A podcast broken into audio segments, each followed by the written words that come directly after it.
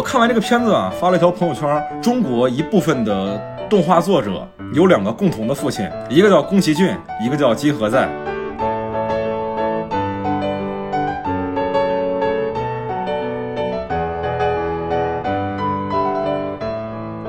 之前宋丹丹老师他退出春晚的时候，他说过一句话，他说我要自己走下去，我不想让观，我不想等到观众把我轰下台去的时候再走。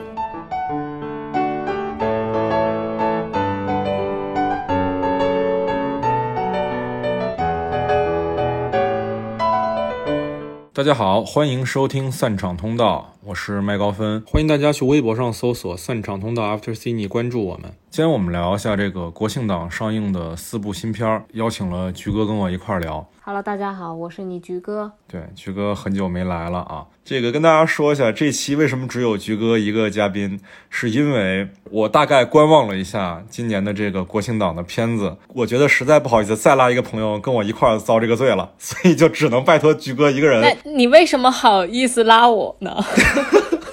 因为我们住得近吧，可能。OK。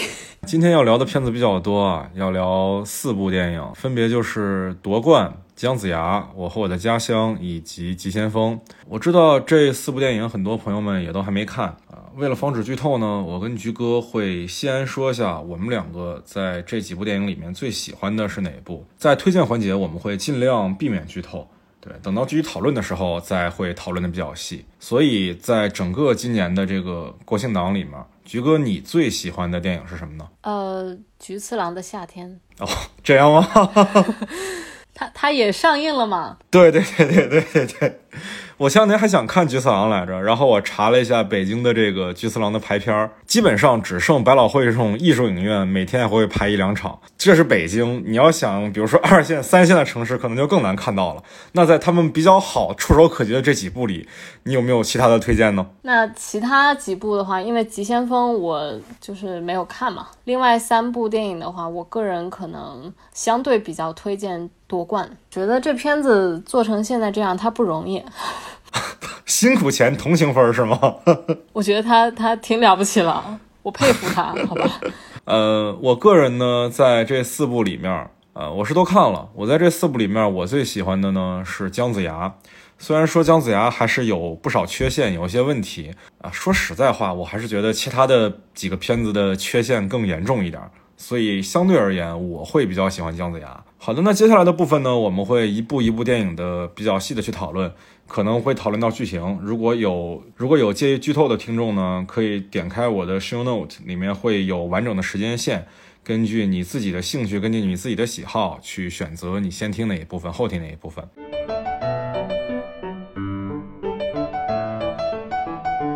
行，那我们就先聊一聊这个我们看的第一部吧，《夺冠》。对它最先上映嘛，是吧？呃，那菊哥，你这么推荐，你打几分呢？那个六点五到七之间吧。哦，这样，这就是已经是最推荐了，是吗？这这这可能是我今天能打到最高的分数。哇，夺冠在我这儿最多六分吧，勉勉强强可以给个及格。其实我是觉得这个片子它前半节可能还没有太偏离。导演本身想讲的东西，虽然他应该会出现比较大的，就是在后期的过程中应该有很大的调整。比如说，我们很少在陈可辛导演的电影里面看到这么大量的情绪的渲染，但是在这个。夺冠这部影片的前半部分，就是八十年代女排的那一场跟日本打的那一场比赛的过程中，就是这个情绪的渲染，然后包括之前跟男排他们打的那一场，就是这个情绪的渲染，其实都有一点超出他以往的克制的程度了。个人觉得前面可能会缺失掉一小部分的剧情。然后他最后用情绪来把这个填满了，但是我觉得这个其实不太影响导演本身他想要去做的那个氛围嘛。他有一点还不错的是，因为他讲的不是英雄，而是普通人，他去强调每一个队员都是普通的女孩，她们有正常的家庭，她们有爱他们的父母，然后他们和我们一样会有自己的各种小秘密。然后会有一些很可爱的地方，他去拉近了这个距离，他去把所有的女排的成员不去当女英雄来写，而是去当普通人来写，然后让我们更容易去理解他们，也更容易感受到他们这种女排的精神。然后其实我反而会觉得。这个故事可能本身郎平这个角色，他要有更大的深度和更复杂的一些探讨，但是我不知道具体是因为什么样子的原因，但是非常遗憾我们没有看到，但是也可以窥斑见豹。嗯嗯嗯，我们大家都知道这个片子其实上映的过程当中改过名嘛，最早叫《中国女排》。就什么题材、什么样的故事，只要在这个片名里加了“中国”两个字，它就一定是代表意识形态的，它就一定是一部呃关于主旋律的影片。基本上大家也都知道，说这片子的改名的根本的原因，是因为当然啊，这是坊间传闻，我强调一下这是坊间传闻啊，没有决定性证据的。传闻中这个片子改名的主要原因，是因为片子里面吴刚饰演那个角色的原型袁伟民。以及黄渤那个角色的原型陈忠和，他们两个人对这个故事不满意，他们觉得这个故事说到底就是《郎平传》嘛，不应该叫中国女排。因为袁伟民之前做过体育局局长嘛，所以他的意见其实对这个事儿的影响是很大的。当然，我们最终看到这个影片，它最终影响的改动，绝对不仅仅是片名这么简单嘛。所有的老女排都没有名字，陈忠和和袁伟民的名字也都没有出现。但是说实在的，我觉得。有一些事儿它不是改动影响的，有些事儿是我觉得根本拍就没拍的，因为那些内容是不能拍的，而且是这个片子在创作的过程当中就已经被摘掉的。但是其实是我最关心的内容，也是我觉得这个故事里最有趣的内容。我们先不管这个片子它到底该不该叫中国女排啊，但是这故事的第一主角肯定是郎平嘛。那他这个核心人物身上最大的冲突是什么呢？我觉得啊，从我角度来看，我觉我对他最好奇的点就是他当年从我们的体制出去去了美国，他是怎么做这个决定的？以及他后来从美国的体制回到中国，他这个决定又是怎么做的？其实电影里面稍微有讲一点他为什么回国的原因，但是讲的特别的简单，就是他跟女儿打了个电话，他哭了，然后他就回来了。这个我觉得是不够可信的，这个背后一定还有更大的戏剧张力在，但是完全就没有没有带。而且你知道，我查了资料，其实郎平这个角色，他他是八十年代的时候他退役，然后就去了欧洲先去当教练，后来。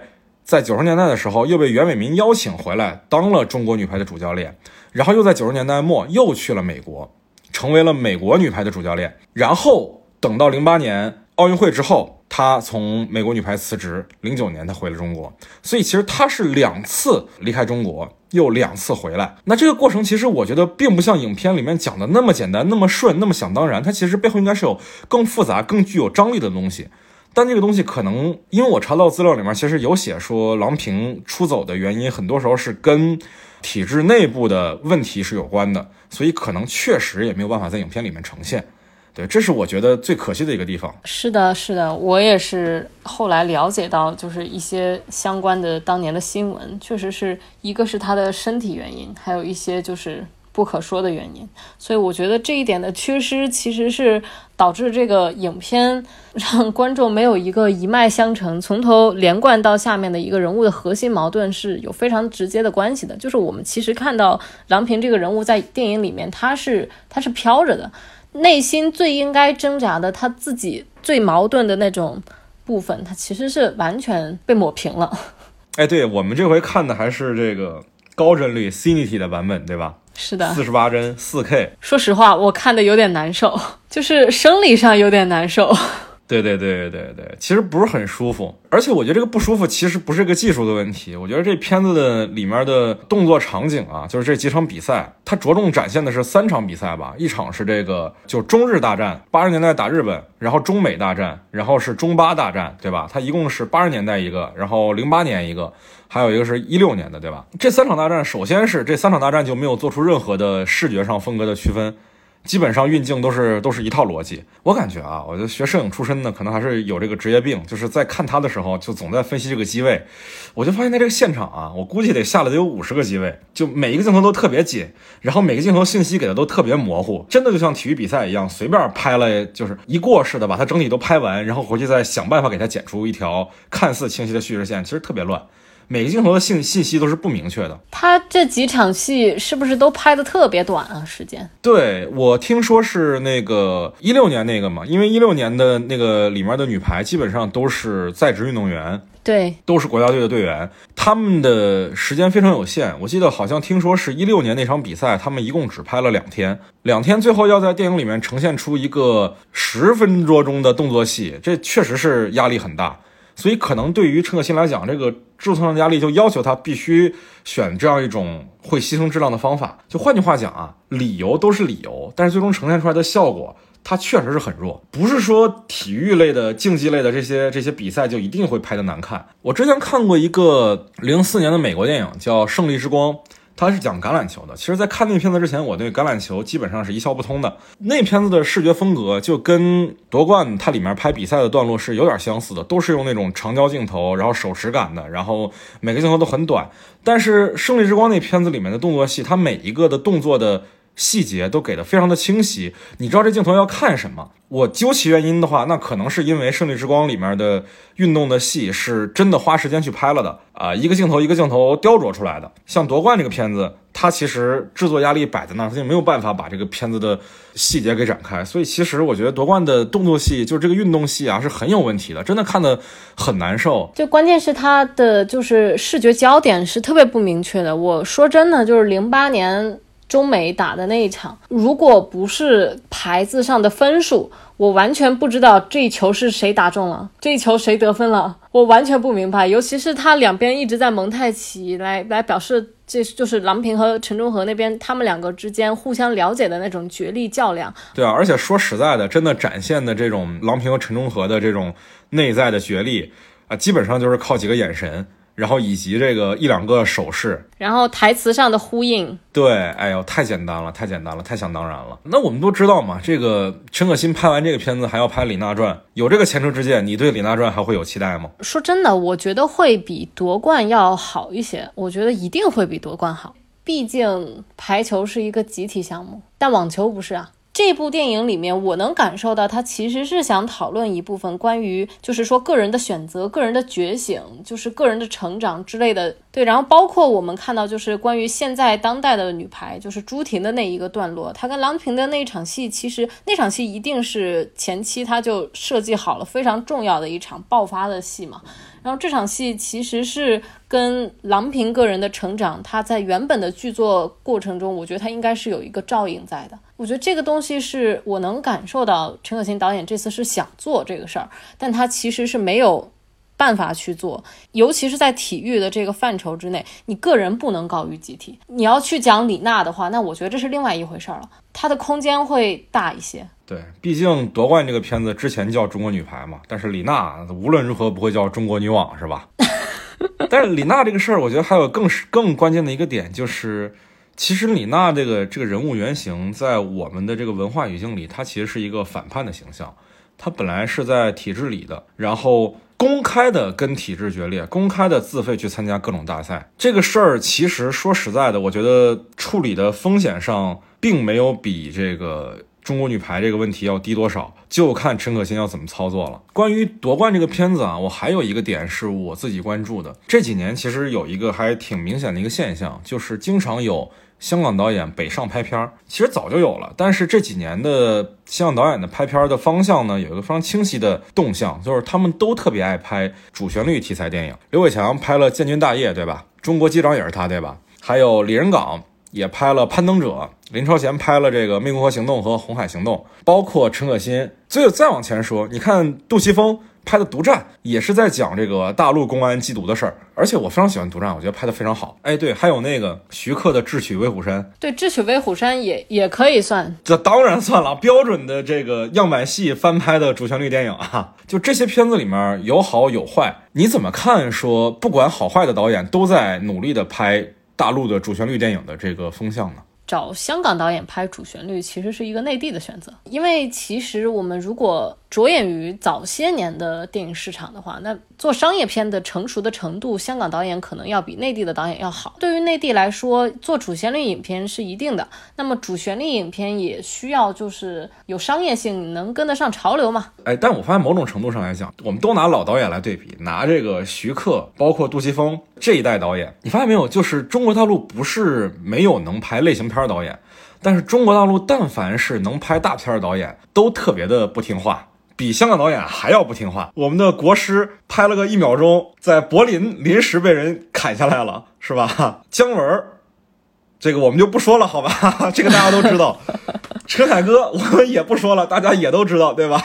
所以你发现没有，中国大陆的这些有商业能力的大导演，其实反而比香港的导演还要更不听话。哎，这个事儿就很有意思了。为什么反而是香港的导演最顺应我们这个啊意识形态的需求呢？我觉得有一个很关键的问题啊，就是你发现没有，我们的这一代的所谓大导演，他们的成长环境其实是大陆思想最开放的那一代，高考刚恢复，对，刚改革开放。那段时间是他们建立的他们的这个眼界的时代，所以其实反而他们会想很多更多的东西。但是你看香港导演，他们开始工作，他们成长起来的环境是什么样一个环境啊？是人人都去拍电影捞金的环境。在那个时代里，在他们成长的时代里，香港每人每年平均看八部电影。我们稍微换算一下啊，如果现在所有的中国观众每人每年都看八部电影，我们十四亿人八部，我们就算。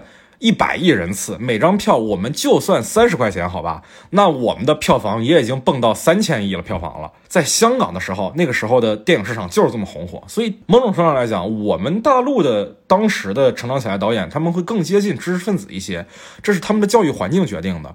而香港那一代导演。相比于知识分子来说，他们会更像商人一些。而且，其实，在香港回归之前，香港的电影市场也是很有限的，它也就能卖一卖东南亚，对吧？没有什么可以输出的地方。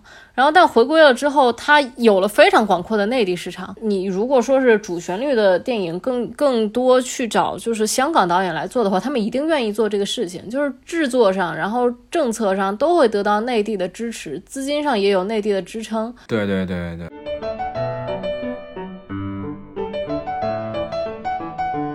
那接下来我们来聊一聊姜子牙吧。对我还是比较喜欢姜子牙的，我可以给他七分。那你呢？你呢？你怎么打分？给他五分。五分哦。嗯。不及格哦。可可能是我个人的口味原因吧，也可能是，就是我对于你改编中国传统神话的题材，我可能会要求高一点。那你这几年经典神话改的国漫还挺多的。是啊，所以我每一部打的分都不高。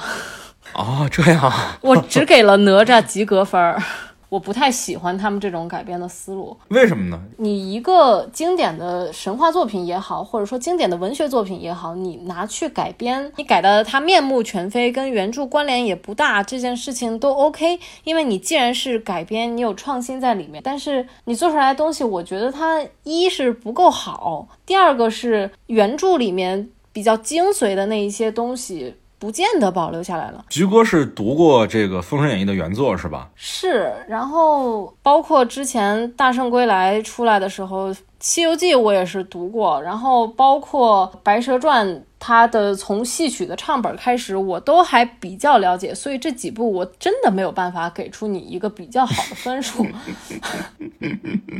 我万万没想到，连这个《封神演义》《西游记》和《白蛇传》居然也有原著党。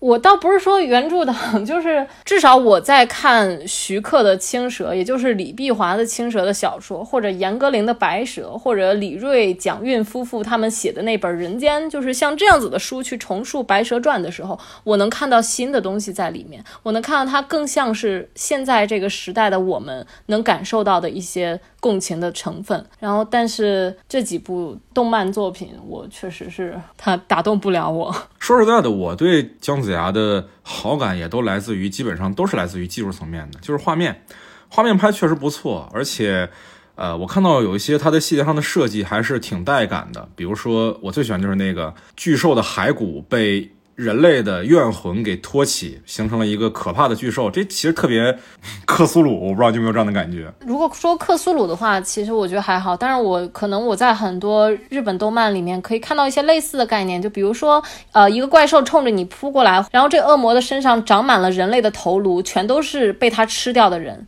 然后每个人的脸都在他的身上浮现，在哀嚎。我觉得这是很相似的概念。寄生兽是吗？啊，寄生兽也没有也没有这样吧。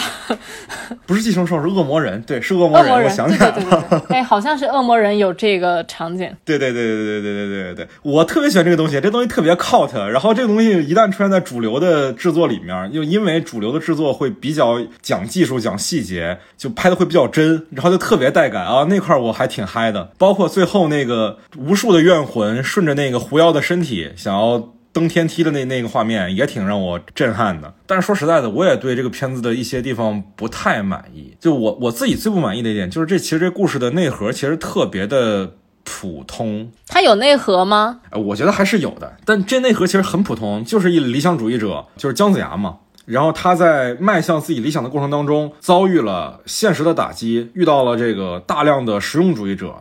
跟他形成了对立面，在这个故事里，他的这个实用主义者对立面就是所谓的师尊嘛，对吧？然后最后理想主义者完成了自己的坚持，战胜了这些实用主义者。这故事其实特别常见，你往近了说，其实神奇女侠也是这样的故事。我看完这个片子啊，发了一条朋友圈：中国一部分的动画作者有两个共同的父亲，一个叫宫崎骏，一个叫金河在，就 是就是，你看看这个大圣归来的故事是不是来自于金河在？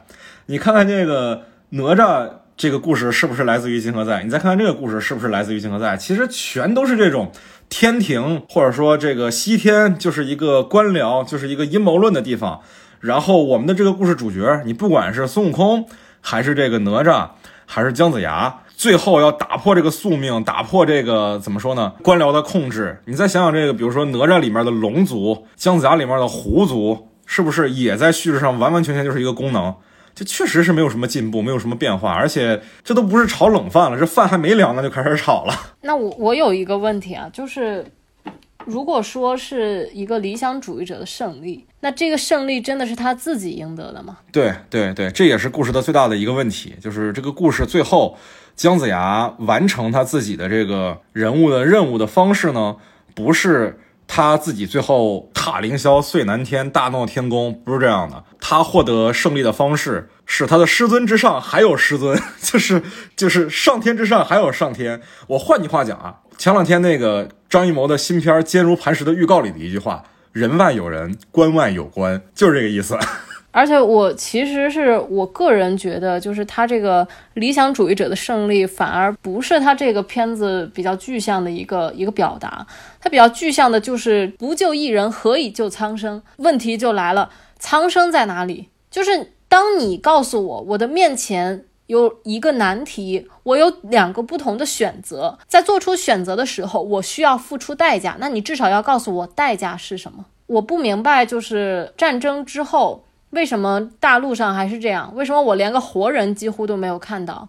然后他对于活人的形象的塑造，就是他们非得所有人都要逮这个狐狸杀。关于人，真的是苍生的着笔，完全完全没有。哎，我其实特别好奇一个事儿啊，就这故事里，其实除了姜子牙和申公豹是有名字的，其他的神仙都是没有名字的。你不管说是这个师尊呐，还是上天啊，他在。《封神演义》的原本的故事应该是有名字的吧？是有名字的呀。他这个师尊在原著就是《封神演义》的原著里面，应该是元始天尊这个角色。对，然后他坐下那一些就是头上开着花、脸上戴着金面具的，那应该是十二金仙，他们都是元始天尊的徒弟。但是元始天尊的徒弟又不仅仅是只有他们，还包括有云中子，然后包括有就是就是我们看到的申公豹他们嘛。然后再一个呢，就是。这十二金仙是谁？这十二金仙其中有几个我们耳熟能详，他们之后变成了文殊菩萨、观世音菩萨。哦，对，就是这是这是同一个宇宙里的故事。呃，关于最后出来的这个师祖，他应该是红军老祖。他也是在这个《封神演义》的故事里面，其实是就是有迹可循的嘛。红军老祖就是我们现在看到的，就是他所说的师祖这位没有名字的大仙儿。那这个大仙儿其实是他在传统就是神话的这个体系里面，他是一个是元始天尊的老师，他另外还是一个是谁的老师？是老子，也就是太上老君的老师。呃，位置真的非常的高，他在九重云之上。但是在这个《封神演义》的故事里面，其实还非常的麻烦的存在有另外几方势力，一方势力叫做玉帝，但是元始天尊他不 care 他，《封神榜》这个东西本来是玉帝说你去帮我做，然后元始天尊完全不屌他，导致元始天尊底下的十二十二金仙也完全不屌他。也就是说，玉帝那方是一套公务员体系，元始天尊这边是另外一套公务员体系。对，而且在这个就是《封神榜》，其实封上去以后，应该是到玉帝那套公务员体系的。《封神榜》里面它有两个概念，一个概念叫神，一个电概念叫仙。神就是公务员的体制之内的，仙是可以完全自由来去无踪的那种。啊，那相当于是政教不合一呗，相当于是。呃，完全不合一，太不合一了。它其中还牵扯到了几个编外的打助攻的势力，比如说女娲，《封神演义》的第一回就出这，它就出现了。它是以什么形象出现的呢？它是以庙里的一个雕塑出现的。这个时候谁呢？纣王就给去了。去了以后，他见到这哇，女娲这个雕像真是太漂亮了。他他想把女娲的雕像抱回宫里跟她成亲。哇哦！然后给他写了一首小吟诗表白。然后我们的女娲娘娘就生气了呀，多么生气呢？就是我要毁掉你商朝，呃，我要断你纣王的帝王气数。她找了三个妖精，其中有一个就是妲己，另外还有一个是九头雉鸡精，还有一个玉面琵琶精，一起被派入了宫里去。啊，所以这个事儿说到底是因为纣王先性骚扰了女娲娘娘。是的，这个故事告诉我们，这个适龄男青年不要没事儿这个跟女青年说骚话，是吧？然后，所以其实，在这个封神的体系里面，苏妲己确实是本来是个人，然后被狐妖侵入了他的身体，祸乱朝纲。最后的结局，三个妖精也确实是被女娲弄死了，也是违背了当初的约定。然后还有一个呢，就是我们说回到姜子牙，姜子牙这个人在封神的体系里面，我觉得他一定是知道苏妲己和另外两个妖精都是女娲派过去的人的。因为他对于他们下的是逮捕令，命杨戬一定要把他给带回来，要不然你就滚吧。他不让他杀他，就我们不要觉得他是一个胜负啊。看完这个这个姜子牙这个电影以后，你觉得他是一个胜负，特别像耶稣，对，真特别像耶稣。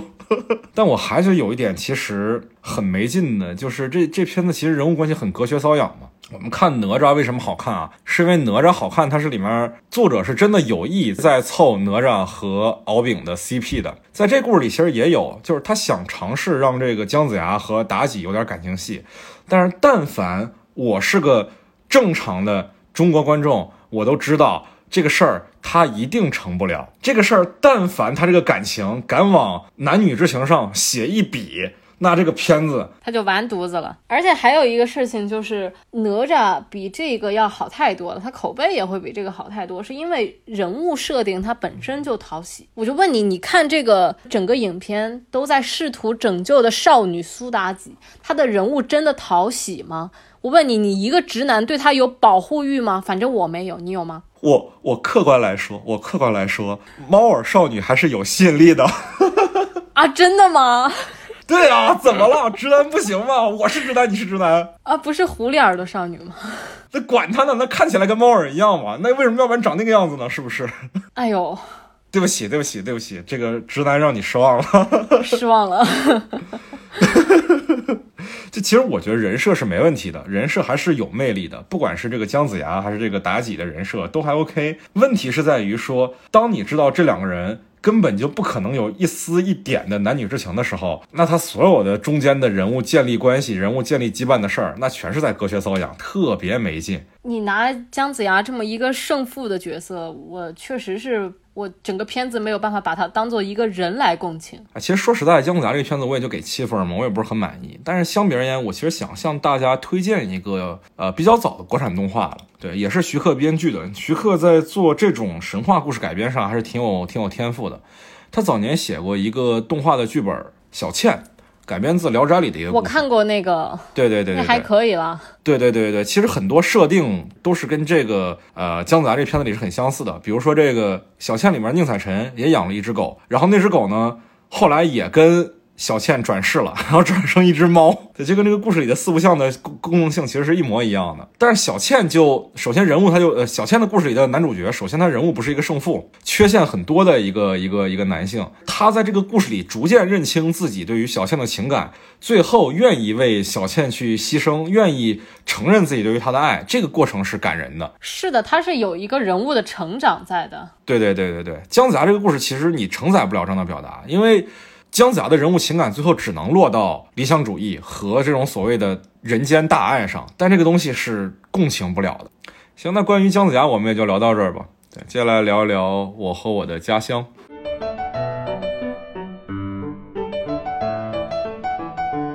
关于我和我的家乡这个片子啊，这咱就不给整个片子打分了吧，毕竟它也是吴组导演拍的五个短片儿。我们单独聊一聊每个短片吧，就不给这整个片子打分吧。其实我在进电影院之前，我的心情是挺复杂的，因为我去年看《我和我的祖国》的时候，我是没指望那个片子能好看，但是最后他给我的结果，《我和我的祖国》是还不错，有几个片子我还蛮喜欢的。但是我和我的家乡这个片子，我一开始是不知道这个片子是为什么要拍的，因为你说《我和我的祖国》，祖国这个词跟家乡是不一样的。《我和我的祖国》这个片子一听片名，我们就知道它是在讲。国家跟人民的一个关系，它的目的就是为了宣传一种意识形态嘛，对吧？那我和我的家乡呢？家乡它并不能代表一种意识形态啊。是家乡这个词跟前者比起来，它确实是它的厚重感要要缺太多了嘛。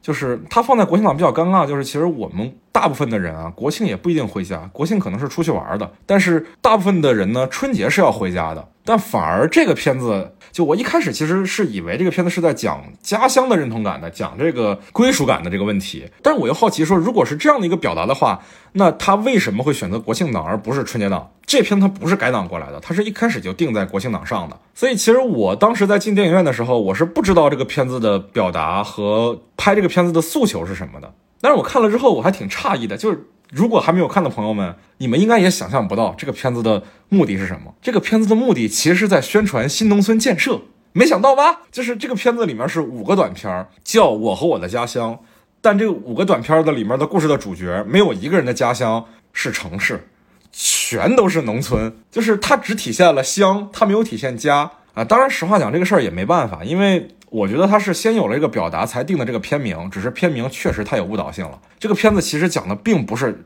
家的事儿，它就是乡。呃，如果硬要说跟家的关系的话，那这几个故事基本上，或者说以某一些家人的关系作为出发点，然后去进入这个故事。对对对对对，就是其实我们能看到这个片子在定位上就跟。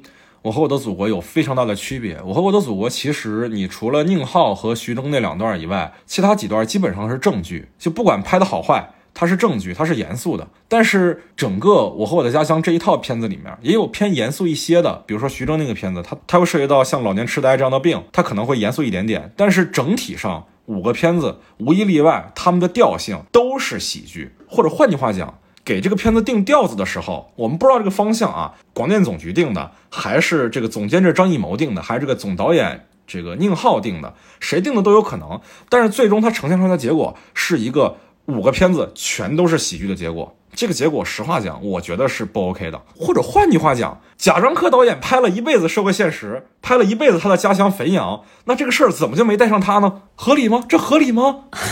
对，那为什么带不上他呢？因为贾导演拍不了喜剧，就是其实喜剧也并不是说就不行，我觉得可以做喜剧，喜剧不代表它不扎实。呃，比如说乡村一点的喜剧，其实我们看乡村爱情吗？这，不是不是乡村爱情，我们单讲华语界里的大佛普拉斯。或者说去年的这个平原上的夏洛克，就是他们都发生在乡村嘛，也都是喜剧，而且他们的故事讲的也就是当地他们自己的故事。我们还是具体具体问题具体分析吧，我们来聊一聊这个这个每一个片子来聊一聊好了。你最喜欢哪一个？我最喜欢的呀，我最喜欢徐峥那个，徐峥那个贵校老师何可参与编剧的，对吧？鼓个掌吧。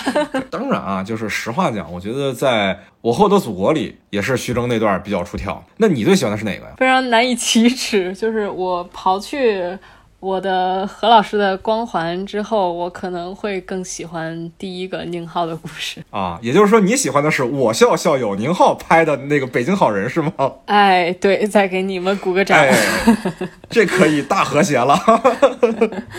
那行，我们还是按顺序来嘛，先聊聊这个宁浩这个《北京好人》。嗯，宁浩那个我可以给到八点五了。我可以给很高，在我这儿七点五吧，我给徐峥留点余地。你为什么会最喜欢这个片子呢？就是我刚刚看完这个，我可能会更喜欢徐峥导演的那一部短片。然后，但是在我整个影片五部都看下来之后，我再倒回来想，我就反而觉得宁浩这个他处理的特别轻巧。就是比如说，我们看到这些呃，他们对于这个乡村的发展，大家都是以一种特别直接的方式去去让我们看到它的发展，包括徐峥导演的那一个也是。然后包括陈思诚的那个，包括邓超的那一部，然后还有最后开心麻花的那一部，他们全都是用最直观的方式去给我们呈现这个乡村的进步在哪里。对，就是把这个东西生生的摆在画面里，不管是一个特别漂亮的小学，还是一个特别漂亮的稻田画，还是这个特别漂亮的这个果树林，还是这特别漂亮的贵州小镇。反正不管怎么着，都得把这个特别漂亮的东西拍给你看。对，就是他们都是用最直接、最直观的方式去呈现这个大的主题。宁浩他这个不一样，就是尤其是倒回来再想，为什么觉得他格外的好了？因为他最后是这个这个故事前半节说白了，他跟我和我的家乡这个大主题没有什么关系。他最后是拿什么东西来体现的这一点？就是农村进步了，他发展了。它和城里没有区别了，是什么？是它也有一张医保卡。对，它的医保卡跟北京的医保卡一模一样。对，一样的。所以他把两个人物纠结了二十分钟的一个最大的矛盾、最大的主事件，轻轻巧巧的用一个“我们进步了，我和你是一样的”，你看什么事儿都没了，不用再为钱愁了，不用再为病愁了，这么轻巧，一个道具给你把这些东西全摆平了。然后你也不会觉得厚重，情感也到位，故事也讲的有意思。哎，对你发现没有？这个我觉得有可能有一点啊，这是我推测的，就是因为宁浩是总导演嘛，他肯定在题材上他自己会可能会有一定自由度。其实这不是他第一次关注这个医药的问题了。你看《药神》也是他监制的嘛，对吧？我觉得很有可能是这个片子的灵感就来自于他在《药神》的创作过程当中的一种。观察，所以其实医保这个题材是他相对来讲比较熟悉的，然后他在自己最熟悉的题材里选择了自己最熟练的方式来把这个事儿给讲明白了。其实确实是挺高级的，就是我们知道这个故事它肯定是个命题作文，它肯定是为了歌颂某一个东西的，但是其实前半节真的跟这个歌颂一点关系都没有，最后蜻蜓点水的一下，就是看似蜻蜓点水，实则画龙点睛，把一切都点活了，确实是很高级。宁浩也是我这整个的一套片子里面第二喜欢的。但是说实在的啊，我们不管说是最喜欢哪个，这个可能有分歧。但是我们最讨厌哪一个，我觉得是没有没有质疑的啊。是的，接下来要聊一聊第二个短片，陈思诚拍的那个，这个打分吗？不打了，不打了。这个，哎，我不想打分。怎么说呢？这这毕竟也是我们学校师哥，是不是？怎么又是你师哥呀？哎呦，说真的，这个我也就不打了吧，真的太差了，就是简直不能理解这个片子它凭什么能放在这五个片子之内。不管怎么说，其他四个片子他们真的很正，三观也很正。第二个故事它真的是，它的三观歪到让我不能相信它出现了在了这部电影里。就是说真的，当陈思诚的名字出现的时候，我想到这个片子可能会有点问题，但我没有想到会这么有问题，我没有想到他才。这个岁数，他才成名这么些年，就已经开始玩命的消费自己了。看过片子的朋友们一定都知道，这个故事其实就是一个《唐人街探案》的番外篇。但是呢，《唐人街探案》这个系列为什么能成功呢？源自于陈思诚本人，他是一个推理迷。不管说他有没有编剧能力，他有没有剧作能力，起码他有一个专业的编剧团队，他也有自己的这个这个对于推理的热情，好歹这个梗是能玩出来的。而且在那个过年的氛围下，这样东西玩一玩、闹一闹，大家很开心就过去了。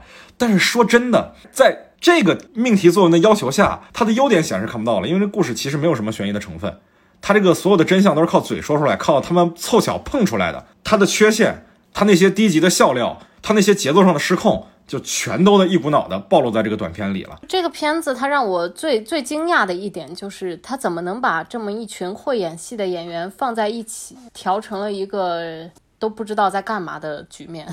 最吓人的地方就是最恐怖的地方，就是我一开始呃看的时候，我觉得可能是呃王宝强老师和大家的表演体系不太统一，脱节了。到了后半节就发现，哦、所有人都跟王宝强老师统一起来了。就是明明会演戏的演员，为什么为什么要这样子糟践自己？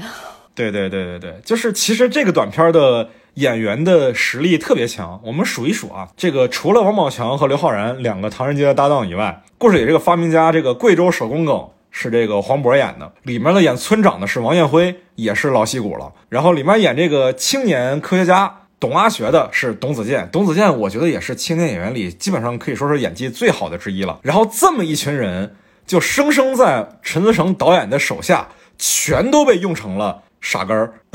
真的这个事儿就挺牛逼的，我觉得。就是我，我觉得这片子真的心术特别不正。就是首先是陈思诚过度消费自己，其次也消费这个总导演宁浩。这故事里这个疯狂致敬疯狂外星人，对吧？对他消费自己，消费宁浩，而且还消费他媳妇儿。最后那个黄渤的这个初恋那个角色是佟丽娅演的，真的，我真的是一点点意外的成分都没有。而且佟丽娅出来的时候，一定会有那种升格，然后在风中向镜头走来的。然后还有 BGM，对对对对对对对，所有的一切都那么的陈思诚，这么自信的男人现在很少见了。是的，是的，就是，而且这实话讲，里面有一个特别恶趣味的地方，我是真的很难忍。最后黄渤在掩那个掩盖他藏的那个飞船，把他吊到了天花板上，然后一个人在那薅着。这个时候，董子健找到了他的遥控器，那个董子那个遥控器的造型就是一，就是一个成人用品。对对对对，就是就是一成人用品的造型。然后一开始实话讲，我还没看出来那个长得是什么样，因为是一全景嘛。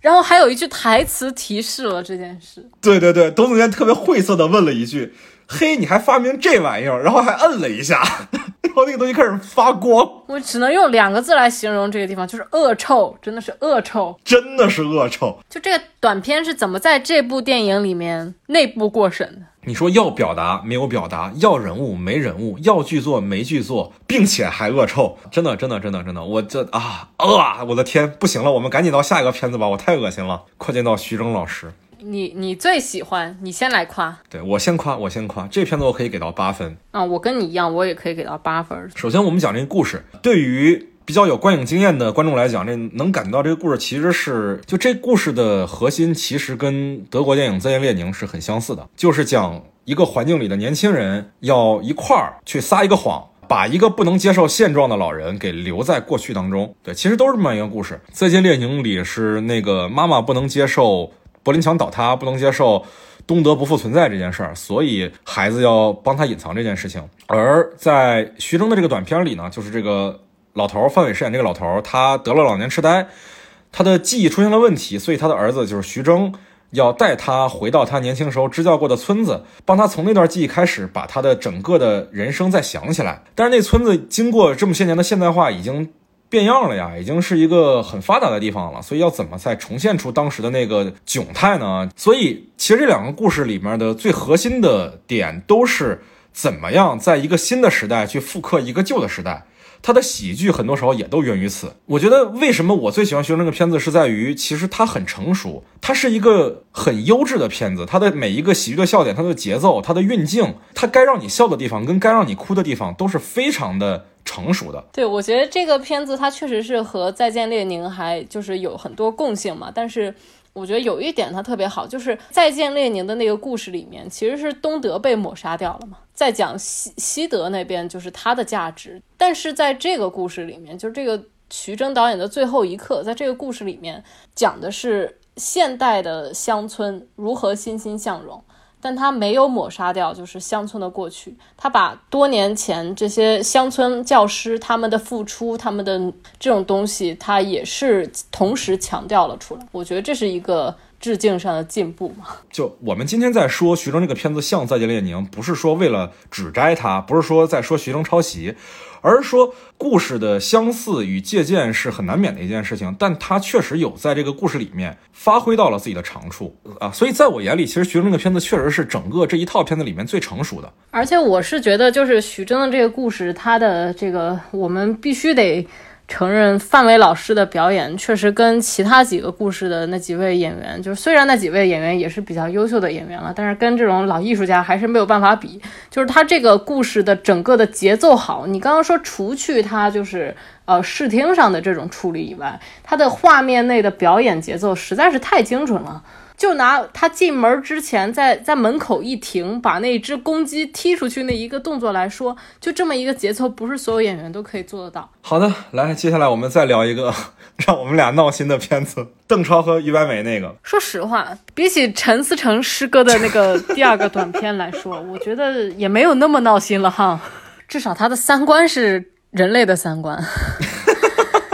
人类的三观 不是外星人的三观，对，不是外星人的三观。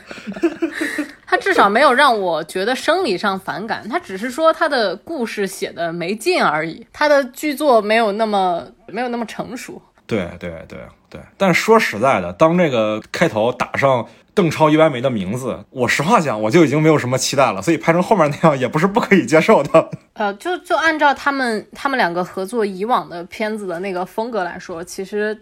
并不是很拉胯，对他们还可以再拉胯一点，是吧？突然想起来，邓超也是我的师哥，我不敢说话了。我今天到底在干嘛？我操！但是该说还是要说的。这个片子呢，这个我也不打分了。但是呢，如果说刚才徐峥的片子，我给他找的对标是《再见列宁》的话，其实这个片子我觉得也是有一些创作上有迹可循的地方。我觉得在剧作上还蛮像《大鱼》的，《大鱼》里是。就是有一个特别爱吹牛的老爹，在这个老爹死之前，这个儿子渐渐的重拾他的人生，发现他说的话全都不是假话，全都是真的，就是完成了这个老爹从骗子到美好的父亲的这个人物形象的一个转变。那在这个故事里也是，邓超一开始上来的人物形象其实就是一个骗子的形象，导演啊在有意的引导观众，让我们觉得邓超这个角色就是个骗子，但是在最后你发现他说那些瞎话其实全都是真话。然后你开始对这个人物产生共情了，然后你开始认可这个人物，所以我觉得他剧作逻辑其实还是 OK 的，因为他这个剧作逻辑其实是很像大鱼的。但是说实话，大鱼的那个从假到真的这个过程，这个是作用在情感上，作用在人物关系上，但他这个就完全是为了反转而反转，所以他其实是少了一点厚度嘛。对，而且。说实在的，大鱼那个故事之所以好看，很大一部分原因也是因为他父亲的人生过于传奇嘛。对，也是因为那个故事够精彩就是他讲述的故事够精彩。我我甚至觉得，就是哪怕他这个故事，你哪怕和第二个陈思诚的故事有一点结合，你就举个例子，你把你把黄渤和佟丽娅的人物关系挪到闫妮儿和邓超的身上。然后你再去给我讲他是一个骗子，最后他不是一个骗子，那他都会比现在这样要有利一点，他都不会这么的没有力气把他顶上去，因为他除去他的英雄事迹以外，就没有任何的情感内核了。对，这其实就是也是一胜负嘛，对吧？对，这是一西北姜子牙。而且我觉得最神奇的一点是。就是回到家的这么一个过程，它硬生生做成了一公路片儿。你分明没有多少里地，但是还能硬做成一公路片儿，然后最后到达终点，然后你看到一个真相，就这是一个非常标准的公路片的模式。哎，不过姜子牙也是个公路片儿，还当他们两个出发的时候，我都惊了，我想这成公路片了。但是姜子牙那个主要是在于就是打怪嘛，闯关打怪上，你要说它是公路也是公路，但是。更像是一闯关打怪的过程，超级玛丽其实是这个片子里唯一让我感到惊喜的，竟然是王源啊！嗯，真的，我第一次觉得王源不像王源了。第一次你看到这个人的身上出现了另外一个生长环境的人物的气质，他是一个重庆孩子，他来演一个西北人，然后，然后不管是他的造型也比较给力，然后加上他自己就是努力学了一下这个口音，至少他让我见到他的。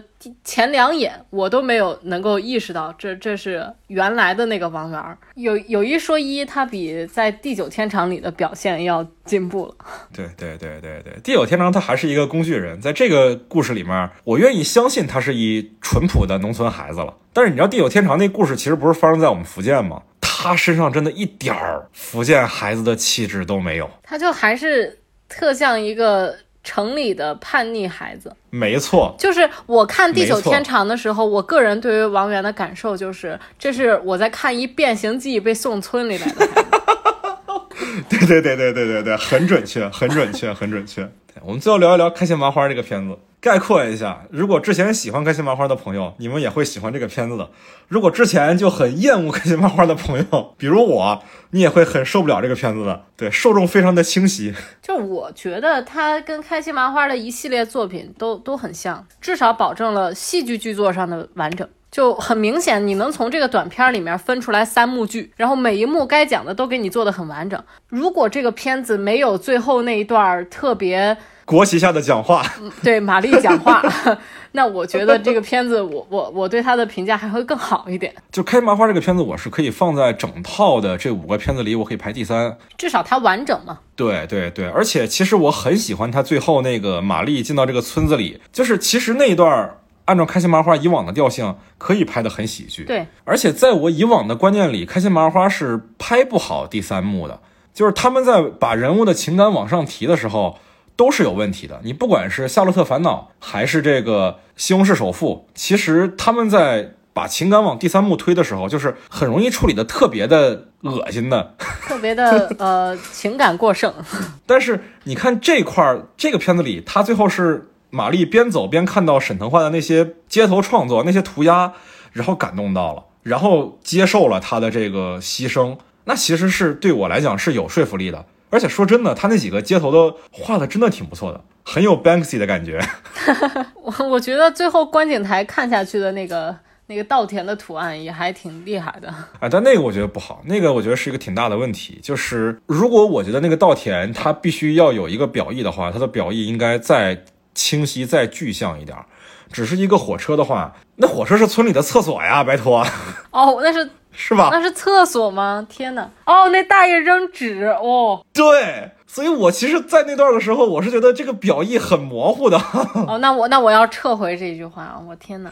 我本来是想着，就是我记得前面沈腾画过一个画，但是我记不清具体在哪个位置。过，他画过。他一开始在那个这故事的一年后嘛，不是玛丽给他打了个视频嘛，然后他当时在画那幅画呢，就是这个火车。啊，对，他说这这看起来特别不俄罗斯是吗？哦我想起来了嘛，对。对对对对对对对，就我换句话讲啊，我还是希望人物的情感最后可以落到实处。好比说，沈腾在街头画的每一幅画，都是这个村子里的，你不管说是人也好，动物也好，是美的，是是有生命的，是能落到情感上的。但是你一个火车头，它是落不到情感上的。最后他在稻田里画一只鸭子，跟玛丽相见的时候的那个大鹅。其实都是合理的，都是能感动到我的。但是你画一个没有情绪的火车头，这个东西真的打动不了我。更何况那火车头还是村里的厕所，这就更打动不了我了。行，那这五个片子聊完，这个我和我的家乡也就聊差不多了。说实在的，我觉得这个片子也可以跟大家推荐一下，也还不错。虽然说有很恶心的地方啊，这个放到陈思诚的时候，大家也可以出去上个厕所，抽根烟，然后等十五分钟再回来，是吧？这个片子呢，确实是良莠不齐。因为我觉得，如果我们直接去推荐这一部影片的话呢，那那有可能会把一些没有做好心理准备的朋友带到坑里去。嗯，所以如果有有朋友有幸听到这个现在的位置的话，那那我觉得你们如果是不怕剧透的听到了现在的位置的话，那我觉得其实这个电影是可以去看一下的嘛。对对对对对。